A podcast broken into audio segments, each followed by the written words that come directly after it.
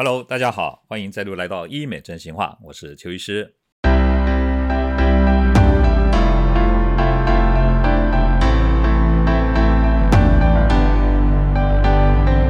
今天啊，呃，邱医师想跟大家谈谈了，我们医美当中经常用的叫人工植入物。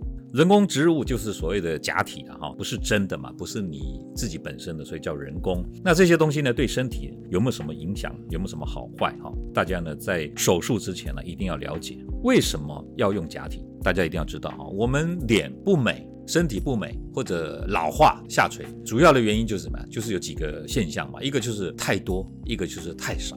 还有一个就是松弛往下掉，要把它变美或变年轻呢，很简单嘛，就是太多的让它减少嘛，不够的把它添加，下垂的把它拉提，这样的话就可以变美变年轻。这个是一个很简单的原理。那所以假体这个时候要怎么使用呢？假体就是一个填充嘛，就是把你凹陷不足的地方呢，把它填进去，让它鼓起来，那这样看起来就会比较美丽或者年轻。举例来说，从头到脚有脸部跟身体，脸部有什么假体？额头就有额头的垫片哦，泪沟呢也有泪沟的垫片。法令纹有法令纹的垫片，鼻子的话就有鼻子的假体，下巴也有下巴假体，下颚骨呢也有下颚骨的假体。哇，你看看，有些可能你以前听都没听过，对不对？那身体的部分，大家比较了解的就是乳房嘛，胸部有乳房的假体，但你们知道吗？屁股也有假体，甚至还有什么小腿都有假体。啊，我在美国跟他们开会的时候，西方人很喜欢用小腿假体，因为他们希望小腿有肉肉的感觉，有肌肉的感觉，看起来好像很健康。这个在我们东方人很难想象，东方人只希望小腿越细越好。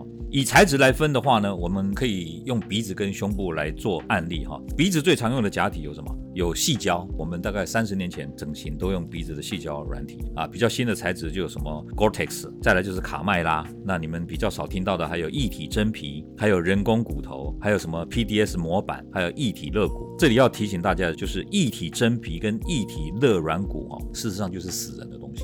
很多人不知道，我看有些医疗纠纷呢，到后来就说啊，他怎么给我放一个死人的东西在里面？其实异体就是死人的，不然活人谁给你这个东西啊？对不对？不要担心呐，那个就是已经去除一些会引起免疫反应的，纯粹利用它可用的部分来做一个体积的填充。好，以上就是常用在我们医美整形界的假体，就是有这些。接下来哈，邱医师想跟大家谈的，就是说啊，假体我们讲植入物是不是有这个使用的效期？它在使用上到底有没有什么优点？不然的话，为什么呃医美界用的这么多了哈？那有的人还会担心说对健康会不会有什么影响，会什么坏处哈？首先我们来谈了这些植入物的问题有没有效期？各位想想看哦，任何东西应该都有效期吧？车子如果开了十五年，基本上大概已经老化的差不多了嘛，问题已经重生了。所以放在鼻子或放在乳房的假体呢，理论上应该也是有效期。在这个乳房假体的说明书的后面，事实上它都会注明说这个假体啊，大概维持十年到十五年，超过。十五年呢，大概就要再更换，因为超过十年以上，身体的免疫系统不断攻击它。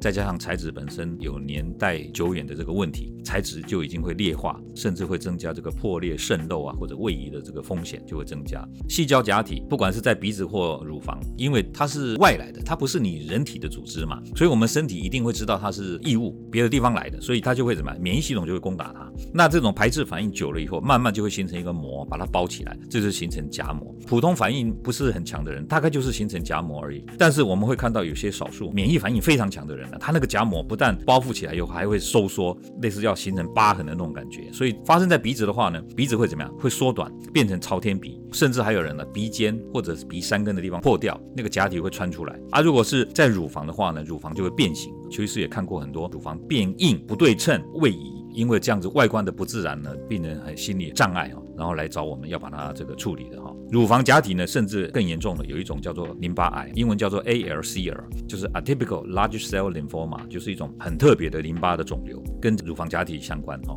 欧盟跟美国呢，现在已经发现越来越多的案例呢，有这样的关系，甚至有人因此而死亡哦，甚至哈某些果冻细胶的假体因此被下架了哈。那新的这个摩的柔迪假体会不会有问题呢？还不知道，因为时间还不够久，可能呢再等个几年以后会有新的报告出来哈，我们才知道说它是不是会有健康上的隐忧。那隆鼻使用的假体哦，还有一点点问题，像肋软骨、一体肋软骨哈，会有弯曲变形的问题。本来做完以后还不错哦，但是四五年以后，你就发现说，哎，怎么变塌了，或者是歪掉了？也是要重修了哈。那假体唯一的优点就是要多大就多大。那所以呢，大家在使用这个假体的时候，一定要先对假体有适当的认识。最后哈，邱医师要跟大家谈谈假体取出的案例，装了假体之后可能有一些问题，改做自体脂肪隆乳的案例哈。大家可能会想知道，就是说他们为什么要把假体拿出来？呃，有几个原因。第一个，可能原来的假体已经变形、位移，也有破裂的，甚至变硬的哈。那这些假体破裂以后呢，会出现一个状况，就是一边大一边小，扁掉了，或者呢一边高一边低，很明显一看就是不正常的乳房的外观了。结果这些女生呢都非常的自卑，完全呢对自己没有自信哈。但是呢，这些案例呢，在取出假体，我们给它改做自体脂肪隆乳之后呢，每个人都非常的快乐，重拾信心，这是第一种状况。第二种状况呢是假体没有问题，但是健康上有了问题。什么意思呢？就说有些女生呢，她装了假体以后啊，胸部变大了，很漂亮，外观也还自然，摸起来也还好，不会一摸就知道里面是假的。那这样应该还不错，对不对？可是呢，居然来要求要拿掉，因为呢，他跟我说，他装了假体之后啊，不到半年。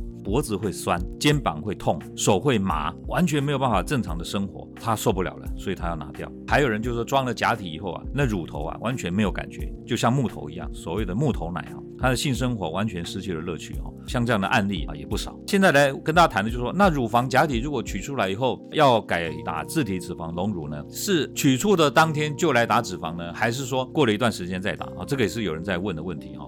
我呢，两种都做过。经过一些案例之后呢，我的感觉是啊，取掉假体的当天呢，不要同时打脂肪，因为假体取出来以后啊。假体原本的那个空间哈，它是一个像腔室一个房间一样，这个腔室哈，它的边缘是完全平滑的，像玻璃的光滑面一样。这种光滑面呢，你如果不处理的时候呢，它会慢慢的积水。即便你假体拿掉以后，身体里面的组织液哦，慢慢慢慢把它填充填满，可能就会产生一些问题，病人会觉得不舒服。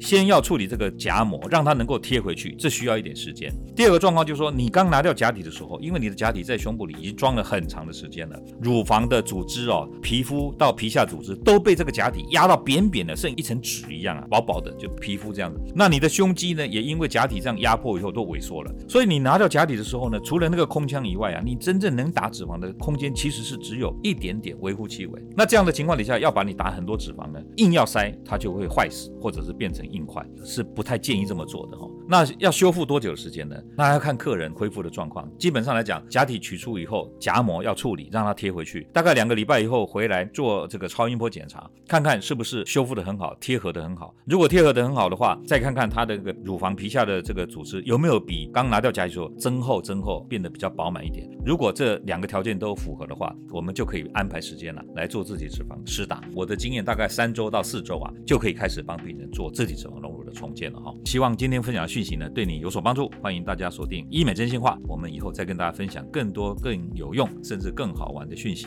我们下回再见了，拜拜。